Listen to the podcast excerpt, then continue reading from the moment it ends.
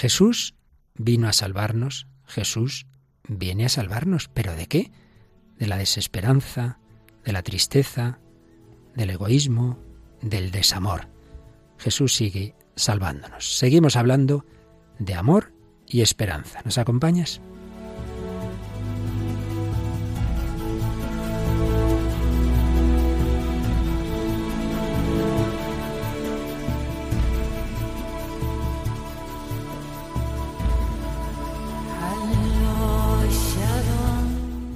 Hombre de hoy y Dios, con el padre Luis Fernando de Prada.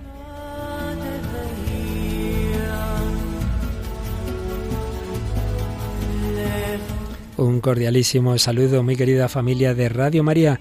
Una semana más en este precioso tiempo de Adviento, tiempo de esperanza. Seguimos hablando de la esperanza y seguimos haciéndolo también en clave testimonial. Me acompaña una semana más Paloma Niño. ¿Qué tal, Paloma? Muy bien, Padre Luis Fernando. Un saludo a todos los oyentes. Bueno, pues teníamos la semana pasada a nuestra compañera Nuria y nos dio un precioso testimonio de cómo desde una situación inicial de desamor y de vivir pues las etapas así juveniles de su vida sin Cristo, luego se encuentra con Él, cómo cambia todo. Y bueno, ya ha habido muchos ecos, muchos testimonios y nos has traído uno de ellos, ¿verdad? Sí, lo he sacado de la publicación que pusimos en Facebook, que ya recordamos que pueden entrar buscando el hombre de hoy y Dios. Aparece esa foto de Nuria García y uno de los comentarios es de Fernando Calderón, que nos dice, me gustó mucho su testimonio. Radio María es un milagro y aún hay quienes no creen en los milagros. Dios manifiesta en Radio María su poder y su misericordia, no solo porque mantiene esta cadena de radio en todo el mundo solo con voluntarios, sino porque ha sido un instrumento para cambiar vidas, como hemos podido escuchar. Bueno, pues sí, si le pareció un milagro lo que oíamos la semana pasada, ya verás tú, ya verás tú, Paloma, porque si el Señor hizo ese milagro en la vida de Nuria y de su entonces novio Ángel, hoy vamos a comprobar otro milagro más difícil, porque parte de una situación muy complicada, muy complicada. Hoy vamos a oír un milagro a dúo porque tenemos a un matrimonio, tenemos a Lucía Sereno y Eugenio González, que nos van a contar cómo el Señor ha ido actuando en sus vidas, enderezando lo que el pecado, lo que las situaciones, que no solo Dios sabe la culpabilidad de cada persona humana, por supuesto, pero objetivamente hablando situaciones difíciles, desordenadas. Bueno, pues el Señor lo ha ido ordenando todo y ya veremos cómo el Señor ha salvado también a esta familia, a este matrimonio. Bueno, pues vamos a entrar en este programa especial en el que nos vamos a saltar prácticamente todas nuestras secciones y porque queremos escuchar ese testimonio, eh, todo lo que podamos de Eugenio y Lucía. Pero vamos a hacer en primer lugar, como solemos, un primer comentario.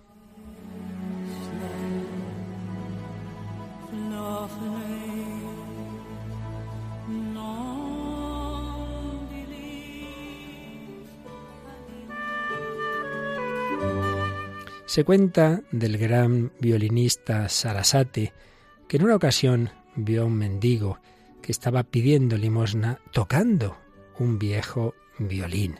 Pocas personas se paraban, pocas personas le daban esa limosna. Y entonces él le pidió el violín, lo afinó, lo tensó y empezó a tocar.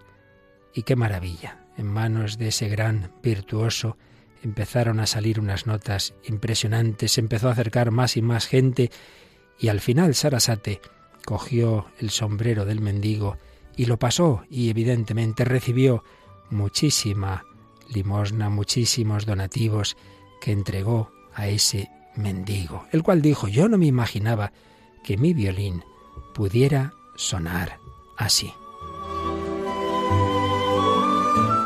Pues también nuestra vida muchas veces es como ese violín que en nuestras manos es un desastre. Pero si lo dejamos en manos de Jesús, si le dejamos que lo afine, que tense las cuerdas, a veces eso es doloroso, si dejamos que la Virgen María se ponga también a cantar ahí, entonces nuestra vida sonará preciosa.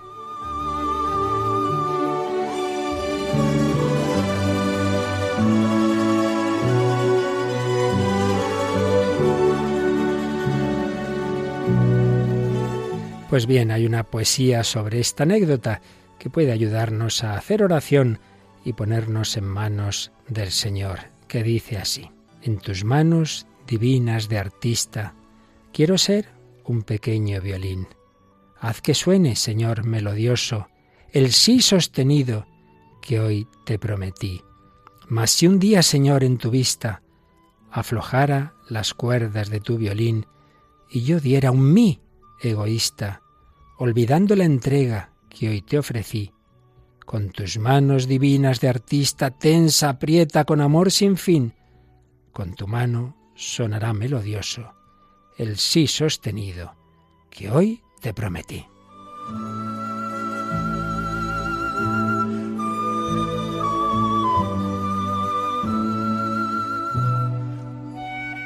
Pues así es, queridos hermanos, amigos, familia de Radio María. Muchas veces hemos estropeado ese violín que Dios nos dio o lo hemos recibido ya tocado por situaciones difíciles de nuestra familia, de nuestra educación y a veces perdemos la esperanza, ya mi vida nunca sonará bien, ya esto no tiene solución, mi vida o mi matrimonio, o mis amistades, a veces perdemos la esperanza. Jesucristo es Salvador. Eso no es una teoría, no solo es salvación de la vida eterna, que por supuesto es la plenitud de la salvación, el encuentro con Él. También podemos, debemos experimentar la salvación aquí, en nuestra vida, porque el Señor quiere darnos alegría, esperanza, felicidad, amor, en medio de las dificultades, en medio de los sufrimientos, que Él también quiso vivir y sufrir. Nació en un pesebre, enseguida tuvo que huir a Egipto.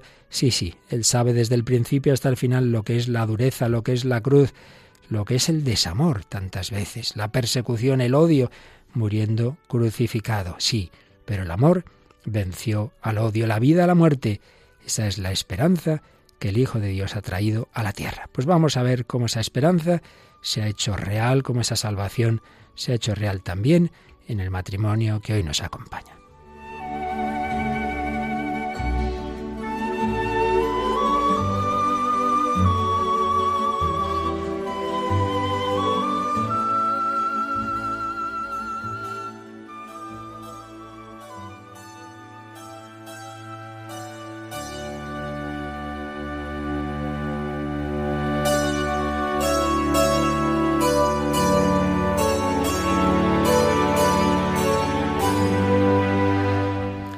Pues aquí seguimos en Radio María, en esta entrevista especial a un matrimonio joven que hoy ha venido aquí a la Radio de la Virgen y que, bueno, vamos a saludar y dar la bienvenida a Lucía Sereno, Eugenio González. Lucía, bienvenida a Radio María. Muy bien, muchas gracias. Y Eugenio. Hola, muy buena padre que ya ha venido por aquí otras veces de voluntario como electricista, pero hoy viene a darnos un testimonio, a contarnos muchas cosas, porque el Señor en vuestras vidas también ha hecho maravillas y podéis contar que el Señor os ha salvado, ¿verdad? Correcto, así es. Bueno, pues vamos a ir viendo con calma esa salvación como ha sido partiendo de situaciones difíciles. Vamos a irlo haciendo como en ese libro tan interesante, Roma Dulce Hogar, en que un matrimonio norteamericano van contando las etapas de su conversión, de su acercamiento a Cristo. Habla uno, luego habla la otra, luego otra vez el uno. Bueno, pues vamos a empezar con Lucía, Lucía Sereno.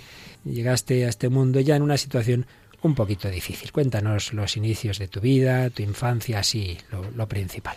Eh, soy hija de una madre joven me tuvo a los 16 años, no muy habitual por, por aquellas fechas. En el 78 no, no es que estuviera bien visto.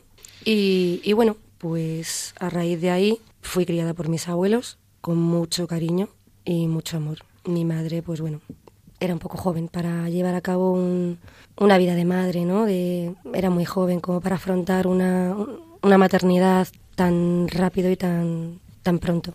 Se casó con mi padre, eso sí, porque, pues bueno, se, las familias, ¿no? El que dirán, el hacerse un poco cargo de, la situación. Pero la situación duró un año, sí llegó. Entonces se separaron y yo me fui a vivir con, pues, con mis abuelos y con mi madre.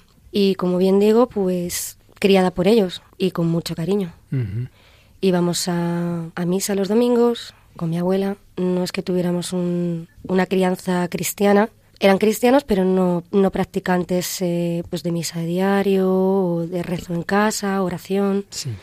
Pero sí, a misa los domingos. Eh, esto continuó hasta que yo hice la comunión. Una vez después de hacer la comunión ya perdí las ganas de, ir a misa ni, ni el interés, ningún tipo de interés por la iglesia ni, ni lo que yo significaba. Sí recuerdo Por las noches, llorar, eh, son pequeños recuerdos que me vienen ahora. Anteriormente no lo había notado porque tampoco estaba metida en, la fe, no, no, no me interesaba. Pero sí es cierto que a raíz de, de, volver la mirada atrás, lo que ha sido mi vida, he recordado ciertos pasajes de cómo yo todas las noches, o alguna noche, eh, me, dormía llorando, ¿no? Eh, pidiéndole a, a, la Virgen un padre o una familia.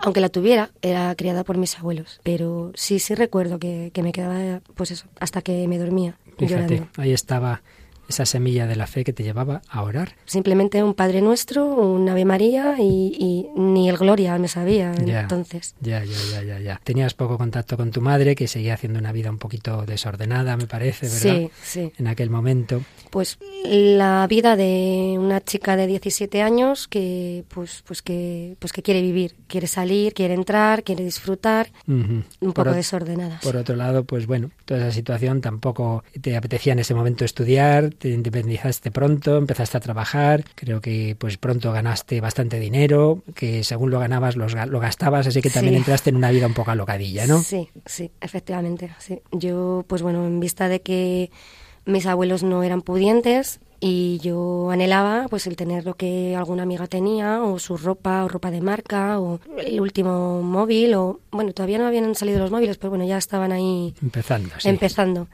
y sí es cierto, claro, yo, y ropa, ¿no? Yo tenía amigas que, claro, que tenían los armarios llenos de ropa y yo decía, jo, es que... Y bueno, pues directamente me, me, busqué un trabajo, trabajaba en una fábrica, me levantaba a las 5 de la mañana, no, nunca, he, nunca he tenido pereza para trabajar, siempre me ha gustado el, el trabajar y el de independizarme.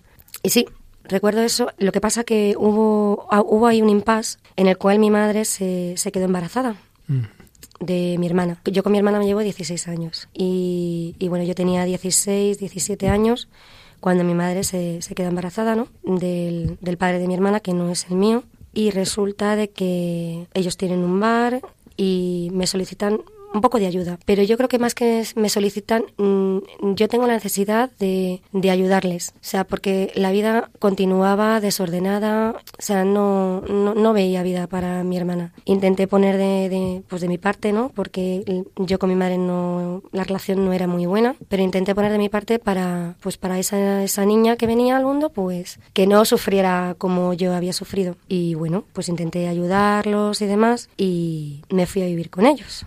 Ya. Y bueno, ¿y cuándo empezaron también esas amistades que se convirtieron en, en noviazgos? Pues a raíz de... Mm, a ver, yo una vez que, que, yo ya no podía vivir con ellos, con el padre de mi hermana y con mi madre, pues me fui a un, a un pueblo, a Zafra, donde estuve unos años, mm, bueno, unos años, perdón, unos meses, unos nueve así fueron, porque tuve un problema de rodilla, me tuve que venir a Madrid a operarme con lo cual allí tardaban tres años, decidí venirme a Madrid a operarme. Ya aquí me quedé y ya, por entonces había conocido a un chico que cuando volví a Madrid retomé la, relación con él. Era amistad, pero se convirtió pues en, en un amor pues un poco tóxico, una dependencia a, él y solo miraba por los ojos de él y yo no me daba cuenta de muchas cosas, ¿no? Y los años fueron pasando y así fue una relación de nueve años. Idas y venidas, mm, lo dejamos, retomamos y bueno, yo trabajaba, cambié de trabajo, me metí en una tienda de ropa. También decidí estudiar porque creía que un futuro no, no podría seguir así. Entonces, eh, pues estuve trabajando, estuve estudiando ambas cosas a la vez. Luego estuve haciendo un montón de cursos, curso que salía, curso que me apuntaba, de, de informática, de software, hardware, lo que pasa que, bueno, por entonces el trabajo de arreglar ordenadores no estaba para las mujeres. Entonces decidí un poco la administración, ¿no? El tema de administrativo y administración. Y empecé, pues eso, a ganar dinero. Ya lo venía ganando, ¿no? Porque ya una chica de 19, 20 años que ganase sus 800, 900 euros estaba bastante bien. Pero no ahorraba nada. O sea, yo vivía el día, vivía el momento y, y ya está. No, no pensaba en el mañana sí tenía muy claro que no quería ser o no quería verme reflejada en, el espejo de mi madre, ¿no? O sea, no, no quería ser como ella porque no, no me parecía bien. ¿Y en qué desembocó esa relación de nueve años con ese chico? Pues en el momento que yo me di cuenta, que abrí los ojos, también tengo que agradecérselo a mi familia, que me ayudó en ese entonces, porque yo no, no conseguía, o sea, no conseguía eh, desengancharme de, de esta relación. O sea, si lo dejábamos, volvíamos. Mi familia me decía, es que no te viene bien, no te conviene, no te está haciendo bien, te estás autodestruyendo tú, en fin, un montón de, de cosas que yo no veía.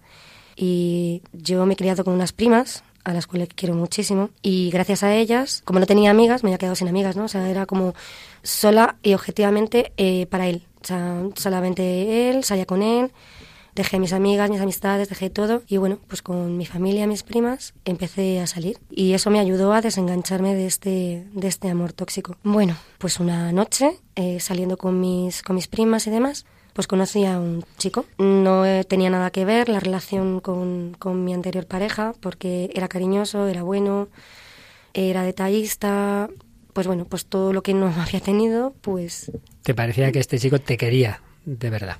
Me quería, realmente sí me quería, la que no lo quería era yo. Ya, antes era una relación en la que no te querían, era una dependencia tuya y este chico sí te quería. Sí, y yo pues, pues claro, a tanto cariño no estaba acostumbrada, a tanto Mm. amor tampoco estaba acostumbrada y, y confundí. Yo no sé si confundí o no lo quise ver, la verdad, pero las cosas que... A ver, todo vino porque mi madre, la relación que tenía con el padre de mi hermana, eh, se fue deteriorando muchísimo. Eh, fue un desastre. Ellos tuvieron que volver, ella y mi hermana tuvieron que volver a casa de, mi, de, mi de mis abuelos. Y yo, como quien dice, veía la situación un poco mm, peliaguda. Entonces no sabía cómo salir de aquello y dije, pues ya está, pues, pues me caso. Y así, pues una tarde hablando con él, pues, nos podíamos casar y yo qué sé. Y... Porque yo es que así, pues vale, pues bien. O sea, quiero decir, es que nos lo tomamos como, pues, pues que no era nada... Como quien toma un café. Efectivamente. o sea, como si me dices, ¿me voy a comprar unos pantalones? Pues venga. Pues venga, vamos a casarnos. Pues vamos a casarnos. Nos pusimos a buscar. O sea, no teníamos piso, no teníamos nada. Pero, pues nada, nos pusimos a buscar piso. eh, estábamos los dos trabajando, pues con lo cual teníamos dos sueldos buenos que no. Y nada, nos pusimos a buscar piso, no encontrábamos, los veíamos caros. Además, fue el boom de, de que los pisos estaban súper caros. Y una abuela que tenía él, su abuela que, que le quería mucho, pues le vendió, nos vendió el piso por un precio bastante bueno. Y, y nada, vamos, que en cuestión de nueve meses organizamos piso, organizamos boda y, y- y todo, vamos, o sea, fue ¿Y os casasteis por la iglesia? por la iglesia. Sí. ¿Y por qué? Si no erais muy practicantes precisamente. Pues sí, porque es que además eh, mm, recuerdo que buscamos 100.000 excusas para no hacer los cursillos prematrimoniales. O sea, Ujú. no los fumamos, pero... pero Así, ¿eh? Sí, sí, sí, sí. Además, reconozco que, que yo engañé. O sea, yo- Qué bonito, qué qué la de cosas que están saliendo aquí. Sí, padre, y sí. menos mal que luego el Señor lo va a arreglar todo. Él lo endereza todo, él lo endereza todo, la verdad. Es tan grande, tan misericordioso que... Pues eso, entonces nada, pues... Y que era un poco por tu familia, dijiste, mejor nos casamos por la iglesia. Sí, bueno, a ver, yo también, abuelos, yo tenía ahí un poco de contradicción, ¿no? Ya. O sea, yo, mis abuelos, pues yo les quería muchísimo. De hecho, yo mm, decidí que mi abuelo fuese quien me llevase al altar. Eh, a él diez años atrás le había dado una trombosis, pero bueno, el pobre pues estaba, estaba pachuchito. Pero no, no, todo a lo, a lo grande. O sea, yo quería que mi abuela me viera vestida de blanco en la iglesia. Ya que no había podido ser con mi madre, pues, pues, pues yo, yo, yo lo hacía, yo quería eso, pero no porque lo sintiera. No sabía lo que estaba haciendo. Ya. No, no lo sabía. El caso es que os casáis, que por cierto, no llega tu abuelo a la boda, ¿verdad? Sí. Eh, yo esto ahora, hoy en día, lo veo como, como una señal enviada del Señor, porque un mes antes le vuelve a dar otro, otra trombosis y se pone muy malito, Mm. muy malito. Ya entra en el hospital y dura el pobre pues cuatro o cinco días, no, no dura más. Yo no lo vi como señal entonces, yo le veía que, jolín, qué pena. Por un lado decía, jolines, yo lo pasé muy mal, yo lo pasé muy mal porque yo le quería muchísimo, pero al mismo tiempo digo, "Uf, ¿y si esto digo vale para que pueda anular la, la boda? Porque ya ahí yo estaba un poco que sí que no, que sí que no, que sí que no. No, no tenía claro la- lo que era el matrimonio, pero porque yo también sentía como que, que ya empezaba ya, no- a ver, ya habíamos, eh, habíamos empezado a convivir juntos. Entonces, en esa convivencia, yo me di cuenta que es que al pobre no lo aguantaba. O sea, es que mm, me molestaba todo. Mismamente un ejemplo, cogía una pasta de dientes y por apretarla en la parte del medio, bueno, le montaba un follón. Sea, cualquier excusa. Entonces, pues bueno, eh, yo intenté anular la boda, dije no que no era la ocasión pues porque mi abuelo se había muerto, no, no diciendo las causas reales por las cuales la quería anular, porque qué disgusto, una feria, una fiesta y de hecho no tuve ni despedida, no no quise hacer la despedida. Una semana antes de la boda hablo con una tía mía, mi tía Piedad, hermana de mi madre, y mi prima hermana, María José, me cogen por banda y me dicen, ven para acá. Hmm. Tú no tienes ganas de casarte. Y yo, pues, negándolo. No, no, no, sí, yo me quiero casar. No, no, tú no quieres casarte.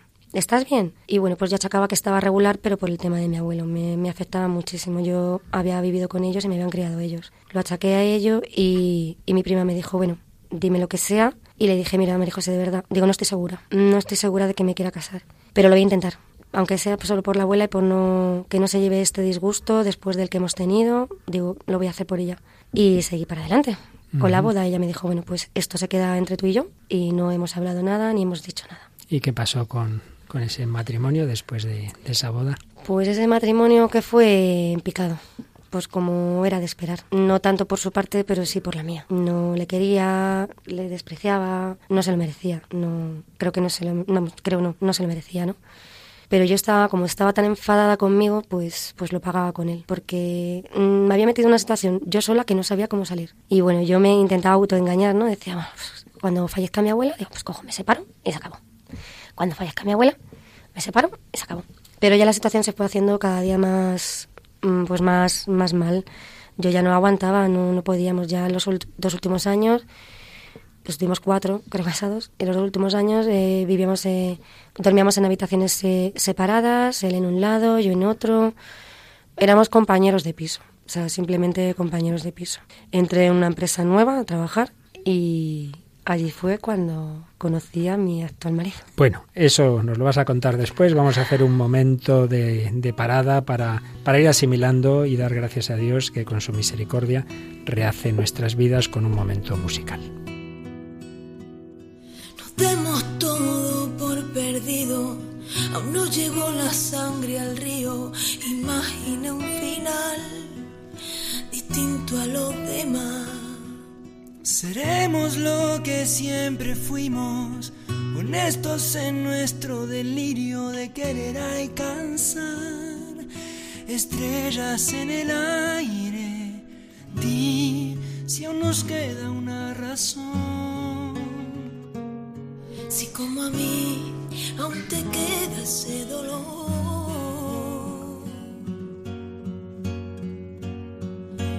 Si no te vas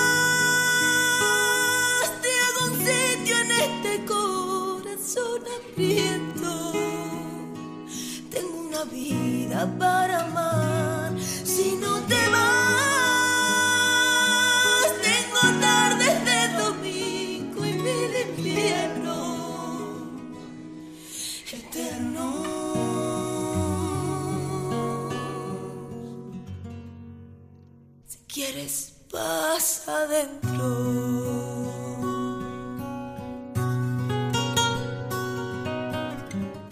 Pues aquí seguimos en, Radio María con esta entrevista testimonial a Lucía Sereno y Eugenio González. Bueno, eh, Paloma de momento nos ha contado Lucía, ahora le corresponde a Eugenio, pero vamos a hacer dos versiones de esta entrevista, ¿verdad? Para esta para esta ocasión, una versión más, más breve, con lo cual yo voy a resumir lo que en otro momento nos va a detallar Eugenio. Muy interesante todo, ¿verdad? Sí, la verdad es que sí. Vamos a tener esa entrevista más larga preparada, que va a ser también muy interesante, pero bueno, hoy nos quedamos también con lo más importante. Pues como yo ya antes había hablado con ellos, os voy a resumir lo que, ya digo, en otro momento nos va a detallar Eugenio. Eugenio es el único varón de, de una familia de cuatro hermanos, una familia en este sentido normal, tradicional, cristiana, tampoco de una profundidad muy grande. Él recuerda que sí, que tenía mucho empeño en ir a las procesiones y concretamente tenía ilusión de llevar la cruz a las procesiones. Nunca le dejaron porque es altísimo, casi mide dos, dos metros, pero bueno, otras cosas de empujar la Virgen y tal, sí. Bueno, más o menos una vida, digamos, normal, pero ya haciendo el bachillerato pues es cuando con unos amigos se empieza a meter en lo que tantos adolescentes, una vida de juerga desordenada, no va clase, ahí repite, tripite, al final deja los estudios, empieza a trabajar como electricista, gana mucho dinero y como tantas veces ocurre, ese dinero es para la fiesta, para el alcohol y según pasan los años el alcohol ya se convierte en droga, se convierte en cosas malas, muy malas, y necesita más dinero, más dinero, pide préstamos, eh, un préstamo usurero recibe en un momento dado que acaba hipotecando la casa de sus padres, en fin, un picado. En un momento dado ahí empieza a haber un poquito más de serenidad, pero por otro lado muchas relaciones de parejas, muchísimas, breves, y le preguntaba yo antes a él, ¿y para qué tenía esas relaciones? Para no estar solo, no estar solo, pero, pero ninguna cosa seria. Bueno, hasta que llega una empresa empresa a la que también ha llegado Lucía. Lucía está en la administración, él es eh, uno de los del equipo de electricistas, se conocen, se enamoran, tienen un flechazo y, y bueno, pues vamos a ver qué pasa a continuación, porque nos decía Lucía que ella estaba con su marido de ese matrimonio que a todas luces había sido algo imprudente, que no lo hizo sin ninguna seguridad, lo hizo prácticamente ya un poco, digamos, obligada por las circunstancias, pero ahí estaba, en esa casa, aunque ya cada uno en su habitación, con quien teóricamente era su marido, tiene este flechazo y vamos a ver entonces, Lucía, qué pasa a continuación. Yo le pedí tiempo porque no me atrevía a contarle lo que había sucedido, que había conocido a otra persona y me había enamorado de ella. Yo creo que llegó el momento de que él se enterase, que no le hiciera más daño porque era una persona buena y no se lo merecía. Entonces, pues bueno, mm, me descubrió, nos descubrió. Una llamada mal colgada de teléfono, nos escuchó una conversación. Y bueno, pues fue como un alivio. Un alivio, ¿no? De decir, pues mira, ya no tengo que contártelo, te has enterado y, y ya está. Entonces, como que estuvimos más tranquilos, ¿no? Estuvimos en esa relación un poco más, la, la que habíamos comenzado Eugenio y yo sin ese estrés, ¿no? De ¿y cuándo vas a contarlo? ¿Cómo se lo vas a decir a la familia? ¿Y qué va a pasar? Claro, de todo esto tampoco sabía nada de mi familia. Cuando yo les digo que yo me separo de, de mi ex marido, yo decía que me iban a... Pero no, me apoyaron, me arroparon, me dijeron que mucho había tardado, que es algo evidente que ya se, se venía viendo. Y bueno, todo el mundo lo veía menos yo, ¿no? Mm. y, y nada, pues eso, comenzamos a vivir, nos fuimos de un piso a otro y viene nuestro primer hijo, Manuel. Eugenio Manuel. Manuel por recuerdo de mi abuelo y Eugenio pues por su padre. Eh, fue un niño muy deseado, muchísimo. O sea, fue el regalo más grande que nos pudo dar el Señor, porque ahí está su grandeza. El caso es que la cosa al principio iba muy bien en esa, en esa convivencia, pero como tenemos que ir ya resumiendo, también llegan los momentos oscuros, momentos difíciles. Hay un momento dado, me lo habéis contado fuera de antena, de discusión fuerte. Hay unas navidades malas, hay un momento de crisis y hay un momento en que decís, no podemos seguir así. Y para entonces, frente a vuestra casa, se había inaugurado un colegio católico, el colegio Juan Pablo II. Juan Pablo II, sí. Bueno, entonces vamos, a ir, ya, vamos a ir ya a esa, a esa fase de vuestra vida en la que, en la que, en la que Dios que siempre había estado presente. Tenemos dos hijos más, ¿eh? Sí, sí, ya, ya, ya. Tenéis después, después de, de Manuel Eugenio, tenéis a Adrián. Y luego vino la pequeña, María, a los 16 meses. Y los tres están en el colegio Juan Pablo II. Sí, sí, sí, felizmente. Sí. Bueno, entonces, ¿qué, ¿qué, empieza a ocurrir ya tras esa crisis de las Navidades? Eh, ¿Vais a ese colegio? ¿Hay capilla en ese colegio? Bueno, bueno. En fin, vamos a ver, vamos a ver, ¿qué pasa a continuación? Empezamos en el colegio. Realmente, Manuel, le apuntamos al colegio realmente por mera logística y cercanía. O sea, como 150 metros de casa. Y empezamos, Lucía más bien era la que llevaba el niño al colegio, yo esporádicamente, y el niño empieza en el colegio y bueno, pues el ambiente del colegio, un colegio católico, pues gracias a Dios es el mejor que podemos tener para nuestros hijos. Eh, hay un templo grande, hay una capilla pequeña donde celebran misa a diario. La verdad es que no, no solíamos ir a misa ni frecuentar la capilla ni nada de eso. Lucía era la que llevaba el niño al colegio y... Pero yo no pasaba ni por la capilla. Soltaba el niño y me iba corriendo, o sea... Bueno, pero ya nos, nos habíamos acercado. Yo creo que ahí el tema ya era la cercanía al Señor. Por ya el, tener que ir a un colegio católico capilla ya era un paso. Hombre, ya pasábamos muy cerca de él, ya el recogernos estaba más cerca. Y, y dentro del colegio pues, mandaron una circular a padres, para los padres que no estaban confirmados en la fe. Había unos cursos de catequesis para padres, y en este caso es Lucía la que, la que me comenta. Yo, ¿no? como estábamos tan mal, dije, bueno, pues a ver si esto se puede solucionar, que yo vaya a catequesis y a ver si me lo apañan. Así, porque ya... Bueno, a ver si me lo apañan, no, perdón, a ver si nos se apañamos. os ¿no? apañaba O en esa relación que empezaba a tener ya sus, sus grietas sí, y te dijiste, este le no apunto estaba- a catequesis. no estaba para nada sentado, o sea, era, pues bueno... Además teníamos un, tenia- tenemos ¿no? una empresa de, de instalaciones eléctricas y pasó la crisis. Ya. Entonces, pues bueno, ya se sabe que cuando el dinero sale por la ventana, el amor sale por la puerta. Eso, y entre que nuestra relación mm, no estaba cimentada en unos valores, empezó la cosa a Bueno. flaquear. Y entonces apuntas a Eugenio a catequesis de confirmación, ahí conoce a un buen amigo mío, Sí, un don Ángel sacerdote Villaplana. magnífico, Ángel Villaplana, sacerdote diocesano de Getafe. Magnífico. Empieza a ir a las catequesis y tú empiezas también, me parece, que a mosquearte un poco, porque en esas catequesis casi todo eran madres. ¿no? Bueno, bueno, bueno, bueno. bueno, pero es que yo no, es que no, no, no entendía, a ver, no entendía tanto como que fueran Eugenio con tantas madres, como que cuando venía, venía como si, a ver, porque es el colegio, ¿vale? Pero si no diría, este se ha venido y se ha fumado algo. O sea, no, no, no entendía, o sea, venía muy relajado, muy tranquilo, y mira que era lo que yo con eso había pretendido, ¿no? O sea, que, que nos relajáramos todos, que y no, yo decía, no, es que esto no lo entiendo, no, no, no sé. no. Le veía raro. Le, veía que estaba empezando a cambiar. Y en ese momento, Eugenio, tú descubres en esas catequesis que son catequesis para confirmarte, pero claro, se, se dan cuenta de que no estáis casados por la iglesia, que no os podéis casar por la iglesia, porque Lucía tiene un matrimonio canónico, mm, en ese momento, pues aparentemente vigente o válido, y entonces, ¿cómo reaccionas tú al enterarte de que no te puedes confirmar? La reacción mía fue dócil, tranquila, un don. No me enfadé, lo, lo asumí. O sea, el Señor me dio la fuerza porque no era mi momento. Pero se lo cuentas a Lucía y me parece que Lucía no lo tomó así, ¿verdad? No. ¿Qué pasó, Lucía? ¿Tú qué le dijiste? Pues, a ver, yo quiero mucho a mi marido. O sea, es que le quiero un montón, le quiero muchísimo. Y a mí me dolía mucho verle tan triste, ¿no? Porque no se podía confirmar.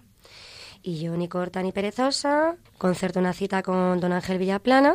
Y, y bueno, y le, le pregunto que, claro, o sea, yo iba muy enfadada, ¿no? Y además como que al- a la ofensiva con él. Y el señor le armó de paciencia para aguantarme, pues no es que le dijera nada. Pero bueno, el caso es que él me tranquilizó, me dijo que, que bueno, que, que eran cosas que, que, que debían de ser así, porque realmente uno cuando tiene un matrimonio que está en la iglesia o que está o que ha sido de la iglesia, estás viviendo en una situación irregular. No lo entendía porque yo decía, jolines, o sea, mm, queremos ser una familia, queremos estar en gracia. Mm, A ver, no, no pensaba eso mm, así como lo estoy diciendo ahora, pero bueno, queríamos acercarnos a la iglesia, que nos acoja, y no lo, no lo entendía, claro, no lo entendía inculta de mí, si es que yo tampoco había hecho la catequesis ni la confirmación. La verdad es que él me, me lo aclaró y, Y te apuntas tú también a la y catequesis me de apunto confirmación. yo al año siguiente. Así que primero Eugenio, luego tú, no os podéis confirmar, pero Sí. estáis en catequesis de confirmación. También recuerdo, me lo contaste en otra ocasión, que en una, al bautizar a, a uno de vuestros hijos, el sacerdote dijo, ¿y por qué no miráis de, de si no se puede hacer la nulidad y casaros por la iglesia, verdad? efectivamente. Cuando fuimos a bautizar a nuestro segundo hijo, Adrián, el padre don Pablo, de la parroquia de don José Julio, Santo Domingo la Calzada. Santo Domingo de la Calzada, él es, fue quien, quien lo primero nos lo dijo, ¿no? Que, que la iglesia no apartaba a nadie de, de su, de su familia. Bien, el caso es que ya estáis los dos en esas catequesis de confirmación. También os han dicho de si no sería cuestión de ver ese primer matrimonio de, de Lucía, si, si realmente no, no hubiera sido nulo y, y por tanto podría realizarse ese matrimonio canónico. Bueno, pues estáis en ese proceso. Y tú, Lucía, que antes no lo hemos dicho, me lo habías contado en otra ocasión, tenías un recuerdo de cuando de pequeña o de, de adolescente, todavía ibas alguna vez a misa, de como que la gente te parecía cínica, como que se dedicaban a criticar, Sí. a juzgar. Ahora vas a ese grupo de confirmación y qué impresión tienes. Totalmente diferente. No tiene nada que ver una cosa con lo que es el, mi grupo de, de confirmación, con lo que yo había conocido de pequeña, ¿no? Y, y me parece tan bonito, o sea, que ya empecé a entender cómo cuando Eugenio venía de sus catequesis estaba con esa paz interior, porque es que era mm, fabuloso enterarse, saber, compartir los momentos del Señor, las convivencias con ellos. Precioso. Y, no te sentías juzgada ni, no, ni criticada a pesar de tu situación irregular. Efectivamente, sí. No. El caso es que vais avanzando los dos y una compañera te invita a una cosa que se llama retiro de Maus. Sí, es una compañera que tenemos en catequesis que, que bueno, que ella lo había hecho creo que un mes eh, antes.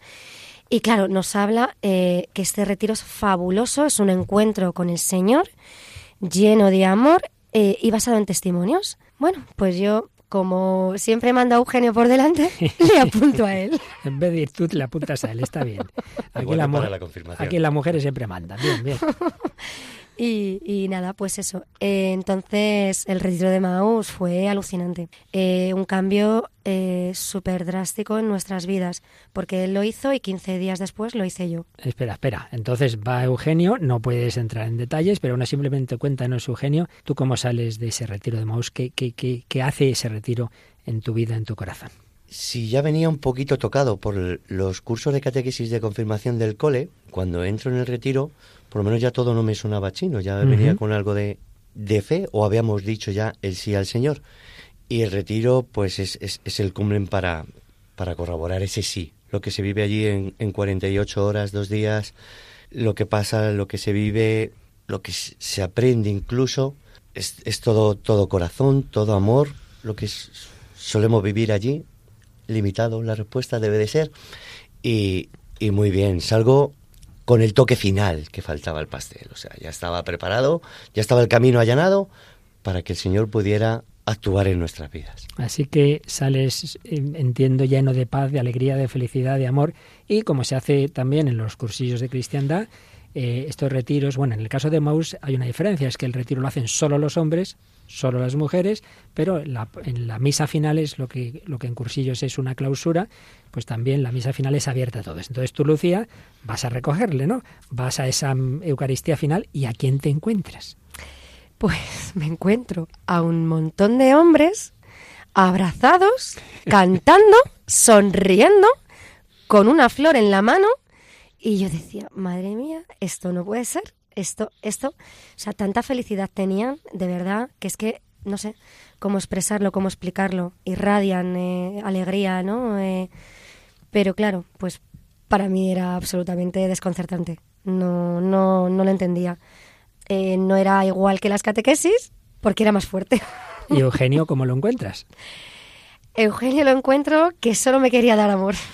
Era alucinante. Solo me quería dar amor. No lo entendía. ¿Y qué te pareció? Eh, ¿Te pusiste contenta? O una locura, una locura. estaban todos locos, ¿no? Una locura, una locura. O sea, una fricada, una locura. Esa, esto no cabe en cabeza. Mm, a ver, eh, nosotros, eh, pues bueno, en su día algunas personas nos dijeron que cuidado, cuidado, y, bueno, pues ya como vas Cuidado, a ver si os estabais metiendo en una secta en ese sentido. Sí, en algo, raro, sí, algo raro. Entonces, claro, pues mm, tú vas con una, una idea en la cabeza, ¿no? Ya una, idea preconcedida de algo que te han dicho y tú lo tomas con cierto recelo. Es que es más, yo 15 días después tenía que acudir al retiro de mujeres y como que me desapunté, que no, que no iba, que, que no iba a ir. Pero bueno, pues gracias a mis compañeras, que iban todas. Y, bueno, gracias a una serie de personas eh, y, a, la encargada, pues no me, no me, no me borró y entonces pude, pude hacer el retiro. Esos 15 días eh, entre el retiro de Eugenio y el tuyo, ¿cómo los vivisteis? ¿Qué te parecía? ¿Cómo se portaba él y tú qué estabas pensando? Eh, él, a comparación de cómo, cómo actúa, ¿no? O que suele ser bastante persistente cuando quiere que alguien haga algo o demás, no, me dejó total libertad. O sea, me parecía que es que no era él, porque no me dejó total libertad, no, no, tú decide, no me quería comentar el tema para que no, no hubiera ninguna discusión, ni discusión, ni yo pudiera volver a rechazarlo. O sea, me dejó, me dejó a mi elección, ¿no? Él no se metió en mi, en mi decisión, primero de dejarlo, o sea, de no, de, no ir, de no acudir, y por el contrario, eh, pues tampoco de tampoco el, el hecho de, de decidir ir. Porque al final aunque te habías desapuntado, fuiste. Efectivamente. ¿Y qué pasó? Pues que ahí fue el culmen. Yo para mí reconozco que el conocer de primera mano ese amor, ese cariño ¿no? que te dan esas servidoras que no, que, se entregan, que se entregan a, a, ser serviciales, a darte cariño, amor, amistad, una mirada de, de complicidad, un no juzgar. O sea, era alucinante, no, no entendía, no, no, no era capaz de, de, asimilar tanto cariño en tan poco tiempo. Por desgracia yo eso pues eh, de pequeña no es que lo tuviera mucho, entonces yo creo que que al faltarme un poco, ¿no? O sea, veía que no era, o sea, que, que eso no era normal, cuando era lo más normal del mundo, ¿no? Que las personas que encuentran al Señor estén así y sean capaces de darse al ciento por uno sin pedir nada a cambio. Y entonces ese, ese fin de semana, esas 48 horas, ¿tú qué sentías en ese retiro? Pues yo sentía al principio no entendía, te descuadra un poco, dices dónde me he metido. De hecho, el primer día una compañera, una amiga mía y yo nos queríamos ir. Y, pero no, pasó la noche, dormimos, nos levantamos por la mañana, ellas llenas de alegría, llenas de energía. A medida que iba pasando el retiro, ¿no? Y estos eh, testimonios de, de fe que te van dando, te van abriendo los ojos y te van enseñando cuánto grande es el amor del Señor cuánto nos enseña, cuánto nos espera que estemos preparados para cuando una vez eh, le abramos la puerta pueda entrar y llenarte de, de, amor, de esa paz que tú, aunque no lo sabes, cuando la encuentras, sabes que es lo que necesitabas. Bueno, pues termina así también llena de paz, de alegría, de amor tu retiro y en este caso es Eugenio el que va al encuentro contigo en esa clausura y, tú a qué a qué Lucia te encuentras Eugenio qué pasa en ese segundo encuentro post, retiro una Lucia totalmente distinta. La verdad es que yo ya entre entre Maús y la y los cursos de confirmación ya realizaba yo mis pinitos con oraciones rezos y entonces yo ya le pedía al Señor ya hablaba con él en oración le pedía por la conversión de Lucía le pedía que que por lo menos le, brindara la oportunidad de, haber vivido lo que había vivido yo. Y tuve, tuve que pedirle bien, tuve que pedirle bien y, insistente porque... Era dura de mollera. sí que es verdad que cuando yo sufría porque no voy a ir y no voy a ir, no voy a ir y yo, de verdad, dócil y yo solo con el Señor hablaba que vaya en tus manos, que vaya en tus manos. Y así fue, o sea, una Lucía totalmente distinta, totalmente distinta, pero muy, muy, muy distinta. Cosas que no entendía. O sea, fue tan el salto a la fe una fe a la que yo no había llegado. Yo era principiante todavía. O sea, yo no había llegado a esa fe y de repente me veo sobrepasado. Te han adelantado por la derecha. Pero totalmente, y a una velocidad. Que cuando, cuando tú, Lucía, vas a la clausura del retiro de Mauricio, dices, este está loco. Ahora cuando Eugenio va a Lucía, dice, esta está más loca todavía. Pero entonces decía, esto, esto no hay quien lo entienda. Gracias a Dios que yo lo había vivido, entonces lo entendía, pero supe que a ella le había llenado más todavía. Vamos, había estado más pendiente. se ha pasado un poco. Se ha pasado un poco. Bueno, yo he de decir que o sea, era tal ardor en el corazón que tenía que creo que estuvo una semana eh, a ver, igual esto es un poco me está echando locura, ¿no? Pero era tal el cariño, el amor, el, el, todo. Estuve como una semana durmiendo tres, cuatro horas y comiendo poco, poquísimo. O sea, no tenía ganas, o sea, no me hacía falta ni dormir ni comer. La emoción era tan fuerte. No solo quería hablar con el Señor, estar con el Señor. De hecho, recuerdo una anécdota que Eugelio me...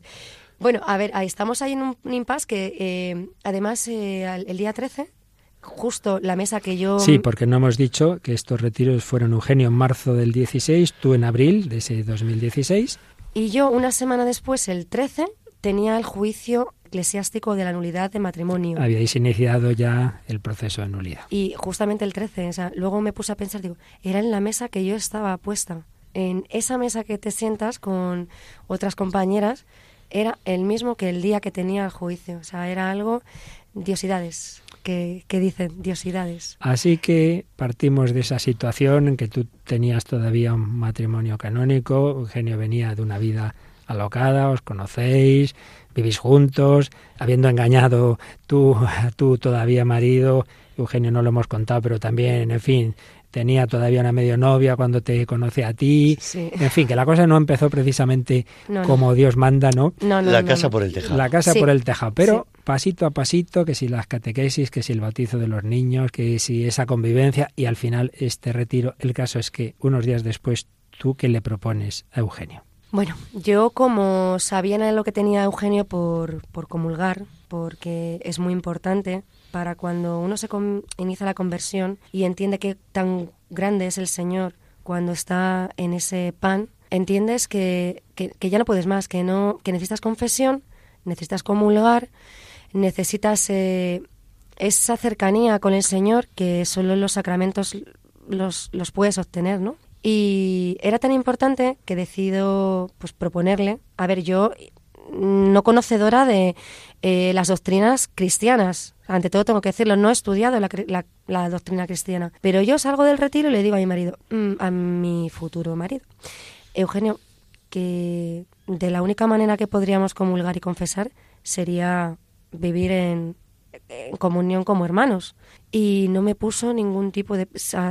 puso un poco la cara, ¿no? De alucinando, dice, tenemos tres hijos, mm, ocho años eh, durmiendo en la misma cama, o sea, era un poco locura, o sea, era, pero lo aceptó, fue algo muy bonito, Mm, no mucha gente lo entendió, tampoco se lo contamos mucha gente, Claro. Mm, esto nos era de voz populi, pero sí es cierto que había diversas opiniones para, para gustos y colores, pero nosotros entendíamos que era lo que queríamos, lo que deseamos, lo que anhelábamos y hicimos ese, ese sacrificio por poder tomar al Señor. ¿Tú cómo viviste ese, ese momento, esa etapa, Eugenio? Pues como siempre y una vez más, me apuntó al curso de confirmación, me apuntó al camino de Maús, me propone esto, pues seguía diciendo que sí. Una vez abandonada toda mi vida pasada, gracias a ella que entró en mi vida y gracias a Dios, pues todo lo que mi mujer Lucía me proponía, yo decía que sí. Confiaba plenamente, eran ya cosas de la iglesia, sabía que por ahí no viene nada malo, o sea, habíamos dicho un sí al Señor y en todo lo que participábamos, pues nos parecía poco incluso, o sea, teníamos mono de más, mono de más. Sí. El caso es que estabais en ese momento, en esa situación que ya Juan Pablo II previó en su exhortación Familiares Consorcio, cuando una pareja vive sin estar casados y por tanto lo suyo sería que para vivir en, en, en el ámbito de la iglesia se separaran, pero dicen no es conveniente por tener hijos o por otras circunstancias, pero sí hacen propósito de vivir en castidad mientras no se vea qué pasa con esa relación, en ese caso sí pueden confesar y comulgar. Eso es lo que empezáis a hacer y llega un día muy importante, un 29 de mayo de 2016. ¿Qué pasa ese día? Llegan los premios, como no puede ser de otra manera con el Señor, llegan los premios, llegan los logros, llegan los triunfos. Los regalos, los Eh, regalos de él. Me propone vivir como hermanos, no hay lugar a duda, y lo hacemos. No costó absolutamente para nada de, de la vida que yo había vivido, o sea, Fíjate. algo increíble, algo increíble, un don más. Pues sí, sí, Lucía, sí. Y evidentemente llegan lo- los triunfos. Tras un examen de conciencia, valorado, meditado, un examen de conciencia, escrito... Que debió ser larguito, porque vuestras vidas habían sido, en fin, un tanto azarosas. Muy largo, muy largo. Y además todo era, las respuestas eran comunes y similares. A todo decíamos, antes sí, pero ahora no. Antes sí, pero ahora no. Yo en ese examen de conciencia entendí que nuestra vida había cambiado. Totalmente, Había cambiado totalmente. y, y para bien, como no podía ser de otra manera. Pues tras el examen de conciencia, una gran confesión. Bueno, tan evidente era que nuestros amigos, de hecho, de, o sea, estaban alucinando. O sea, nuestros amigos, los que están fuera de la fe, quiero decir. Los de fuera y los de dentro. Yo creo que ya el alucine llegaba a tal extremo. Ta- Total. Tras el examen de conciencia, una larga confesión y como no podía ser el premio de la comunión. ¿Y cómo fue esa comunión? Recuerdo que fue un 29 de mayo, fue en la parroquia Santo Cristo de la Misericordia, en Boadilla del Monte. Buen nombre para, para ese reencuentro con los sacramentos. Sí. La confesión era larga, primero entró uno y luego entró otro, entonces fue en misa ya de una. Un poco más nos tenemos que ir a la misa vespertina de la tarde. y fue en misa de una y yo creo que es la primera vez que me ha sucedido a mí. Nos sentamos en el primer banco. Jamás. No, siempre nos hemos sentado. Y en el gracias a Dios banco. acudimos a misa frecuentemente. Nunca nos hemos sentado en el primer banco. No. Ese día en misa de una nos sentamos en el primer banco. Llegó el momento de la comunión, comulgamos, nos arrodillamos juntos, nos cogimos de la mano y empezamos a llorar. No, no, no se llamaría llorar. O sea, era, era un suspiro, era un congojo. Pero lo que más me llamaba la atención era al unísono, a la par. Llorabais a dúo. A Pero dúo. no era un llanto de pena, ¿eh? O sea, era un llanto de alegría, de por fin, por fin estamos, o sea, pues por fin podemos, o sea, era, Era, era el premio, era el premio, era el abrazo del Padre, sí, era era el regalo, era el don. Paloma, yo creo, Paloma, ya se nos están aquí saltando las lágrimas a todos, así que como a nuestros oyentes seguro que también vamos a hacer un momento de darle gracias a Dios por su misericordia.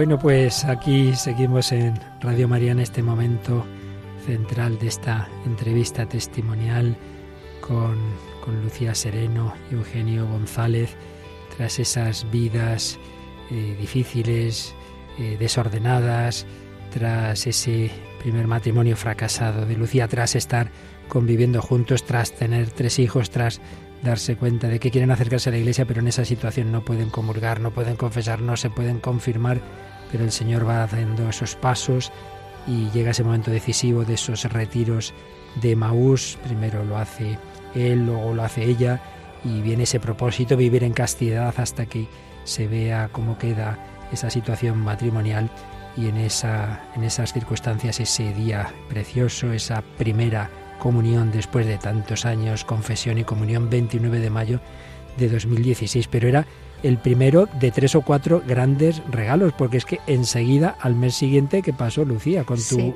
con ese proceso de, nulidad? Pues efectivamente, eh, yo creo que la Virgen, el Señor, eh, después de ese juicio de, nulidad, pues nos que hay que decir, que hay que decir, porque muchas veces hay falsas ideas sobre eso y hay quien piensa que es una especie de divorcio a la eclesiástica, a la católica. No, no, clarísimamente había una causa de nulidad como un camión, porque tú te casaste y ya sin ninguna certeza, en fin, un montón de cosas que ahora no vamos a entrar en detalles, pero que se vieron claramente. Sí, en el, efectivamente, sí. Ellos valoran, ¿no? Ellos valoran si hay caso o no hay caso y, se vio que, efectivamente habían varias, no era una, eh, sino varias, varias causas, de varias causas y, y, efectivamente fue, fue, pudo ser rápido el, el hecho de que nos la dieran, porque además en- incluso había entrado el proceso brevium. Sí. Entonces, nada, cuestión de unos días, nos llega la sentencia, llorábamos. Llorábamos, o sea, íbamos por el colegio, mm, había gente del colegio, pocos, ¿no? Eh, pocos era nuestro entorno, el que sabía que no estábamos casados, y lloraban con nosotros. O sea, era una alegría, un lloro de alegría. Ninguno de nuestros compañeros de confirmación quisieron perderse el momento de nuestro sí al Señor. Porque, claro, ya podíais casaros. Sí. ¿Y cuándo fue la boda? Pues corre que te pillo, que te repetí yo. Tres meses fueron los que tardamos en programarla. Dos, dos meses o por ahí, o sea, poquito tiempo. Po- nada, muy poquito tiempo, nada, muy nada. poquito. Al mes siguiente. Sí, que sí, ya sí, se te van sí, los sí. cálculos. Perdón, perdón. es que fue tan rápida la cosa que es que no... Porque además en una fecha de la Virgen María, ¿verdad? Sí. Sí, de- de- es- esa vez yo creo que fue la única vez que, que yo, iluminado por el Señor, y dije, era muy poco tiempo para organizar la boda, tampoco... Tampoco queríamos grandes alardes, Claro. no había nada que organizar, solo Claro. había que seguir diciendo sí al Señor, no había nada que organizar.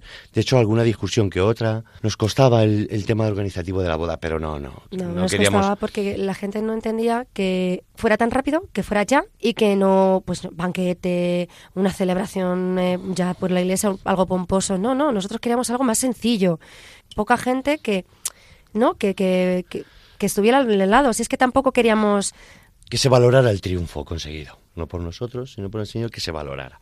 O sea, una boda de amor, una boda muy deseada, a la cual pusimos fecha el 16 de julio. La Virgen del Carmen. Sí. 16 de julio, iluminados por ella. No queríamos que nuestra madre se perdiera, se perdiera la boda. Así que en mayo, mes de María, esa confesión y comunión. En junio, mes del corazón de Jesús, llega la nulidad de, esa, de ese matrimonio que evidentemente era nulo, que había tenido Lucía. Y el mes de julio, en ese 16 de julio de la Virgen de Carmen, la boda y que daba el último regalo. Esos años de catequesis de confirmación, ¿cuándo por fin llegó vuestra confirmación? Sí.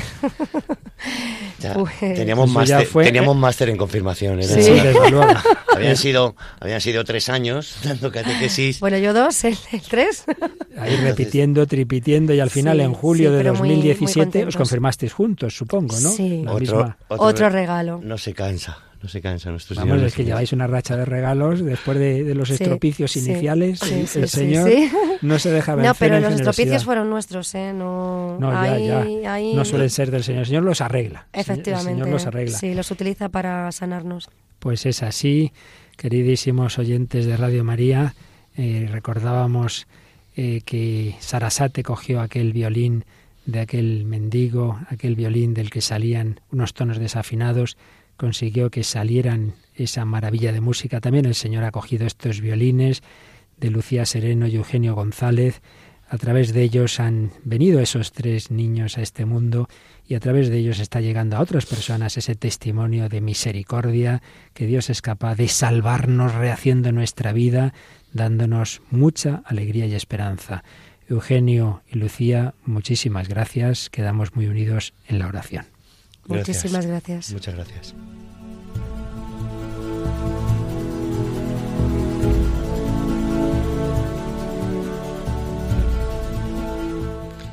Bueno, Paloma, vamos de entrevista en entrevista, de testimonio en testimonio, de emoción en emoción. ¿Qué te ha parecido? Bueno, me ha parecido impresionante, ¿no? El testimonio de los dos, cada uno por su lado, pero como luego al final juntos llegan a ese encuentro con el Señor. Y bueno, muy emocionante, la verdad. Y yo creo que se confirma una vez más la misericordia de Dios, que no solo perdona, sino que rehace nuestras vidas, que es capaz de darnos lo que nosotros hemos tirado, que es capaz de reconstruir la persona, las relaciones, los matrimonios, en fin, que tenemos motivos para la esperanza y para y para estar deseando que re- Jesús renazca en nuestros corazones, ¿no te parece? Sí, y también pues eso que decimos, no, no hay nada imposible para Dios, pues con estas cosas lo, lo vemos más claro. Nada hay imposible para Dios, que le dijo el ángel Gabriel a la Virgen María. Nada hay imposible para ti, querido oyente. Muchísimas gracias. Este matrimonio, Eugenio González y Lucía Sereno, gracias a ti, Paloma. Y bueno, queridos oyentes, Adviento se nos va acabando, tiempo de esperanza. Jesús nace en nuestros corazones.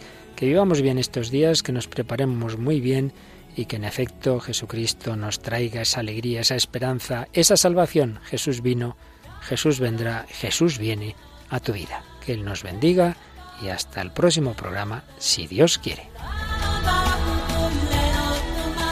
Así concluye El hombre de hoy y Dios, un programa dirigido en Radio María por el Padre Luis Fernando de Prada.